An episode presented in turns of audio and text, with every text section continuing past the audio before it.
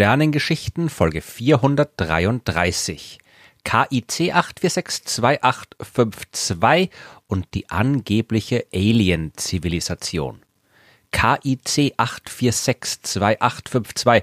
Das ist jetzt nicht unbedingt ein griffiger Name für einen Stern. Und es ist ja eigentlich auch kein echter Name, sondern einfach nur die Bezeichnung im Kepler Input Catalog, also der Datenbank an Sternen, die das Kepler Weltraumteleskop untersucht hat. Aber bei Sternen kommt es ja auch nicht auf den Namen oder die Bezeichnung an, sondern auf das, was wir bei ihrer Beobachtung lernen können. Und bei KIC 8462852 ist das jede Menge. Kennen tun wir den Stern schon recht lange. Der ist schon gegen Ende des 19. Jahrhunderts in diversen Sternkatalogen aufgetaucht. Der befindet sich im Sternbild Schwan und ist ungefähr 1470 Lichtjahre von der Erde entfernt.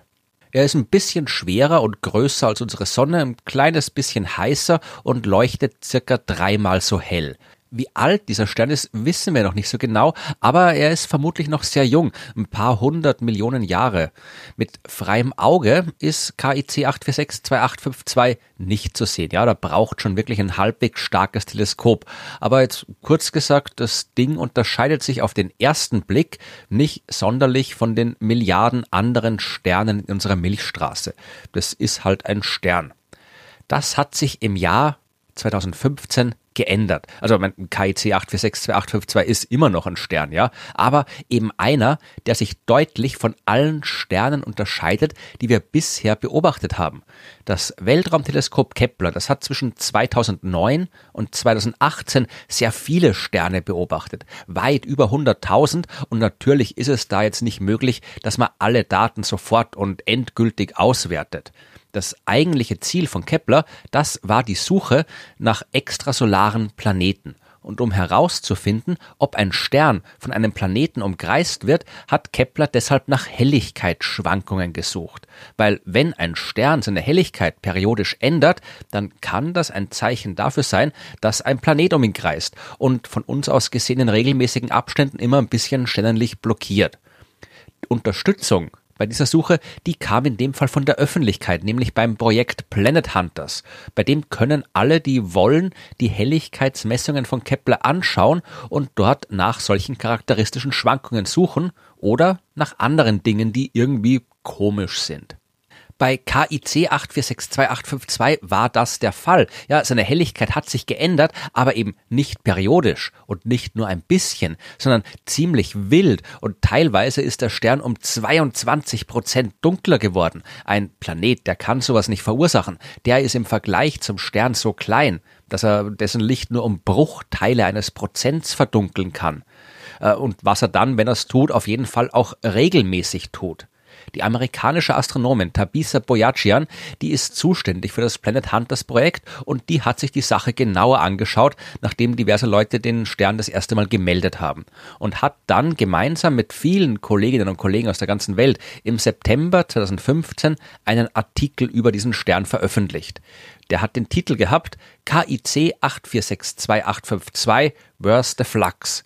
Und mit Flux ist das Sternenlicht gemeint. Und die große Frage war, wo ist das hin und warum ist dieser Stern so komisch dunkler geworden? Und jetzt kann ich endlich auch aufhören, dieser Stern oder KIC 8462852 zu sagen, weil nach der Veröffentlichung ist dieser Stern schnell als Tabis Stern bekannt geworden, ja, nach dem Spitznamen von Tabisa Boyajian. Manche haben ihn auch WTF-Stern genannt, was sich einerseits auf das Where's the Flux im Titel der Forschungsarbeit bezieht, andererseits aber auch auf die gebräuchliche englische Abkürzung, die mit, sagen wir es mal, familienfreundlich großes Erstaunen ausdrückt. Also, WTF, was ist los mit Tabbys Stern? Die Daten zeigen, dass dort am 5. März 2011 die ersten außergewöhnlichen Helligkeitseinbrüche stattgefunden haben. Innerhalb eines Tages ist die Helligkeit um 16 Prozent gesunken. Einen Tag später war alles wieder normal. Am 28. Februar 2013, da kam dann die nächste große Verdunkelung. Zuerst ist die Helligkeit nur um eineinhalb Prozent gesunken für drei Tage und dann ging es gleich um 22 Prozent runter. Und diese Verdunkelung, die war erst zwei Tage später wieder vorbei. Und knapp drei Wochen ist es nochmal dunkler geworden, jetzt nicht ganz so stark. Und nochmal fünf Wochen später ist die Helligkeit ein weiteres Mal für zehn Tage gesunken. Und das ist außergewöhnlich, weil sowas macht ein Stern normalerweise nicht. Einen Planeten, den kann man wirklich definitiv als Ursache für diese Helligkeitsschwankungen ausschließen. Aber es gibt ja noch jede Menge andere Gründe, aus denen ein Stern seine Helligkeit verändern kann. Zum Beispiel, wenn er Teil eines Doppelsternsystems ist. Weil dann ändert der Stern selbst zu seiner Helligkeit nicht, aber wenn die beiden Sterne sehr dicht aneinander stehen, dann erscheinen sie uns aus der Ferne wie ein Stern und je nachdem, ob die beiden von uns aus gesehen dann nebeneinander oder hintereinander stehen, ändert sich die von uns beobachtete Helligkeit. Tatsächlich hat Tebbys Stern einen Begleiter, einen kleinen roten Zwergstern. Der ist aber sehr weit weg und kann mit den Helligkeitsschwankungen nichts zu tun haben. Äh, Sterne, die können auch von sich aus ihre Helligkeit verändern. Davon habe ich in den Folgen 64 und 65 ja schon mehr erzählt. Sie tun das, wenn in ihrem Inneren spezielle Prozesse ablaufen, die dann zu Temperatur- und Größenschwankungen führen. Tebbys Stern ist aber eigentlich nicht die Art von Stern, die sowas macht. Und die Schwankungen in der Helligkeit, die passen auch nicht zu dem, was man erwarten würde, wenn ein Stern auf die Art und Weise seine Helligkeit ändert.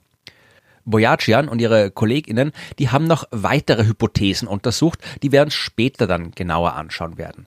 Über ein Thema haben sie in ihrem Fachartikel allerdings nicht gesprochen. Das haben sie nicht erwähnt. Das Thema, das sämtliche Medienberichte über Tabby Stern dominiert, das taucht dort nicht auf. Dafür aber in einem Interview, in dem sich ein Kollege von Boyajian geäußert und das eine Wort verwendet hat, das verlässlich immer für gewaltige Aufregung sorgt. Aliens.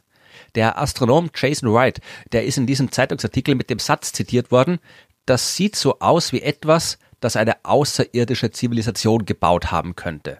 Ich meine, ja, unmittelbar davor hat er zwar auch gesagt, Außerirdische sollten immer die letzte Hypothese sein, die man zur Erklärung von etwas heranzieht.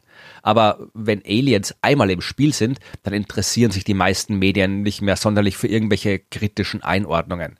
Und äh, von da an war Tabbys Stern der Stern mit den außerirdischen Megastrukturen. Und äh, damit ist etwas gemeint, das man auch unter dem Namen Dyson-Sphäre oder Dyson-Schwarm kennt. Ich habe darüber in Folge 149 gesprochen. Ja, im Prinzip geht es darum, dass eine technisch sehr weit fortgeschrittene Zivilisation sich durchaus Gedanken darüber machen könnte, wie man möglichst viel Energie von einem Stern nutzen kann. Weil auf der Erde kriegen wir zum Beispiel nur die Sonnenenergie ab, die auch auf unserem Planeten trifft. Der ganze Rest der Sonnenstrahlung, der verschwindet ungenutzt von uns in alle anderen Richtungen im Weltall. Wenn man jetzt aber eine Kugelschale um die Sonne bauen würde, dann könnte man die gesamte Energie auffangen und nutzen. So ein Ding, das wäre eine Dyson-Sphäre und es ist quasi unmöglich, sowas zu bauen. Und immer noch äh, sehr unmöglich, aber ein kleines bisschen weniger ist ein Dyson-Schwarm, ja, bei dem man den Stern nicht mit einer geschlossenen Schale, sondern mit jeder Menge gigantischer Sonnenkollektoren umgibt. Und ja, man, sowas würde wirklich dafür sorgen, dass wir Helligkeitsschwankungen sehen. Je nachdem, wie viele dieser Kollektoren gerade aus unserer Sicht vor dem Stern vorbeiziehen, würde sich dessen Licht verdunkeln. Es müsste aber ein Dyson-Schwarm unter Konstruktion sein, denn die Schwankungen waren ja unregelmäßig und sind in großen Abständen gekommen. Vielleicht haben wir auch gesehen, wie die Aliens irgendwelche großen Asteroiden und Planeten gesprengt haben, um das Material für ihre Konstruktion zu gewinnen und die Verdunkelung kam durch den ganzen erzeugten Staub zustande. Oder da war ein Alienkrieg im Gang und irgendwer hat eine gigantische Strahlenkanone benutzt, um den Planeten zu zerstören. Äh, man kann nach Lust und Laune spekulieren. Mit echter Wissenschaft hat das nicht viel zu tun. Und äh, das ist wichtig. Das sollte man sich merken. Nur weil man nicht weiß, was die Ursache für ein Phänomen ist, folgt daraus nicht, dass jede beliebige Ursache in Frage kommt und jede beliebige Ursache gleich wahrscheinlich ist. Aliens, ja, die sind zumindest theoretisch eine Möglichkeit, die Helligkeitsschwankungen von Tebbys Stern zu erklären. Man, andererseits kann man eine ausreichend fortschrittliche Alien-Zivilisation aber auch als Erklärung für so gut wie alles heranziehen. Und vor allem, es gibt nicht mal ansatzweise einen Beleg dafür, dass irgendwo solche fortschrittlichen Aliens existieren und an ihren Sternen rumbasteln. Auch Tabby's Stern ist kein solcher Beleg. Dafür sind die Daten alles andere als eindeutig genug. Denn es gibt noch ausreichend andere Erklärungsansätze, die nicht nur deutlich wahrscheinlicher sind, sondern im Gegensatz zu den mega schlauen Aliens, von denen wir auch wissen, dass sie tatsächlich möglich sind, weil wir diese Prozesse anderswo im Universum schon beobachtet haben. Gehen wir also lieber nochmal zurück zur echten Wissenschaft. Natürlich hat man den Stern weiter beobachtet und man hat weitere Verdunkelungsphasen gesehen, die genauso seltsam waren wie die davor. Und man hat natürlich auch weiter darüber nachgedacht, was die Ursache dafür sein kann. Ein einzelnes Objekt kann es kaum sein. Das müsste gewaltig groß sein und komplett unvorhersagbar am Stern vorüberziehen. Sowas machen Himmelskörper nicht. Aber Staub ist ein guter Kandidat, weil Staubwolken, die können enorm groß sein und die können das Licht eines Sterns ebenfalls verdunkeln und vor allem kann sich die Größe und Dichte so einer Staubwolke vergleichsweise schnell ändern. Nur wo käme da jetzt der Staub bei Tabby's Stern her? Der Stern könnte zum Beispiel Ringe aus Staub haben. Bei jungen Sternen wäre sowas durchaus möglich. Es könnte auch ein Schwarm von Kometen sein, die den Stern umkreisen und ihm dabei sehr nahe kommen. Durch die Erwärmung der Kometen würden die dann auftauen und es gäbe immer wieder neue Staubausbrüche. Solche dichten und großen Ansammlungen von Kometen, die sind allerdings eher ungewöhnlich. Es gibt noch jede Menge weitere Hypothesen, aber neue Beobachtungen, die haben die Sachlage dann doch ein bisschen eingeschränkt.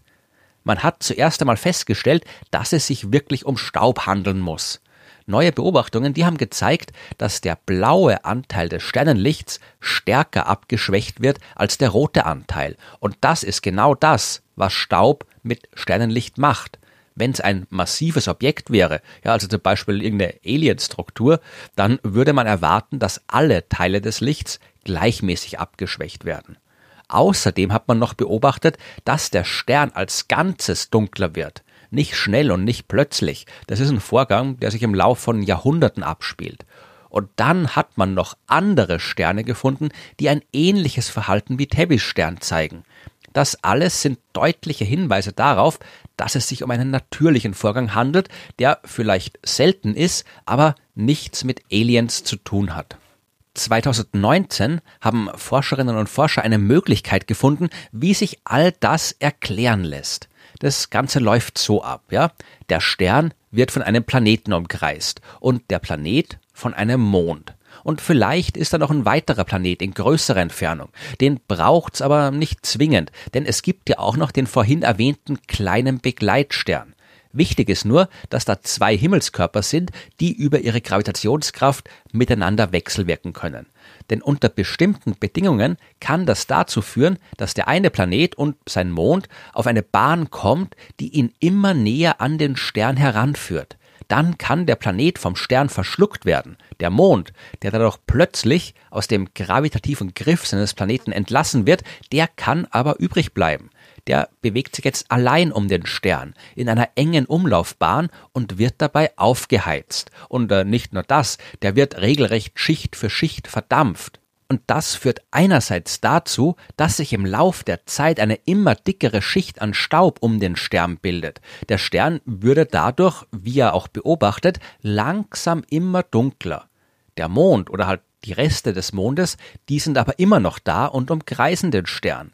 Der Mond zieht jetzt eine gewaltige Staubspur hinter sich her. Immer wieder kommt es durch die Aufheizung zu neuen Staubausbrüchen. Und dieser Staub, der kann im Lauf der Zeit auch verklumpen und größere Brocken bilden.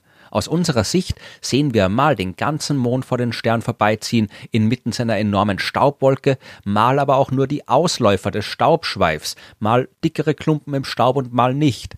Und wenn die Bahn des Mondes dann aus unserer Sicht dann noch ein bisschen geneigt ist, dann führt das dazu, dass wir nicht alle Verdunkelungsereignisse beobachten können. Was wir sehen, wäre ein unregelmäßiges Muster an unregelmäßigen Verdunkelungen, genau wie wir es ja auch beobachten. Es braucht eine spezielle Konfiguration von Stern, Mond und Planet, damit sowas passieren kann.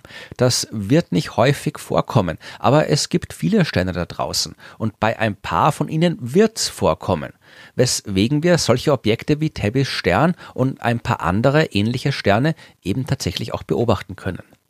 Das alles klingt sehr plausibel, auf jeden Fall plausibler als irgendwelche Alien-Baustellen. Und äh, wenn man sich einmal von der Vorstellung gelöst hat, dass nur Außerirdische spannend sein können, dann ist es auch ein wirklich faszinierender Vorgang. Wir beobachten da die langsame Zerstörung eines Himmelskörpers, etwas, was vermutlich überall im Universum immer wieder mal vorkommt, etwas, was wir in unserem eigenen Sonnensystem zum Glück aber nicht beobachten können.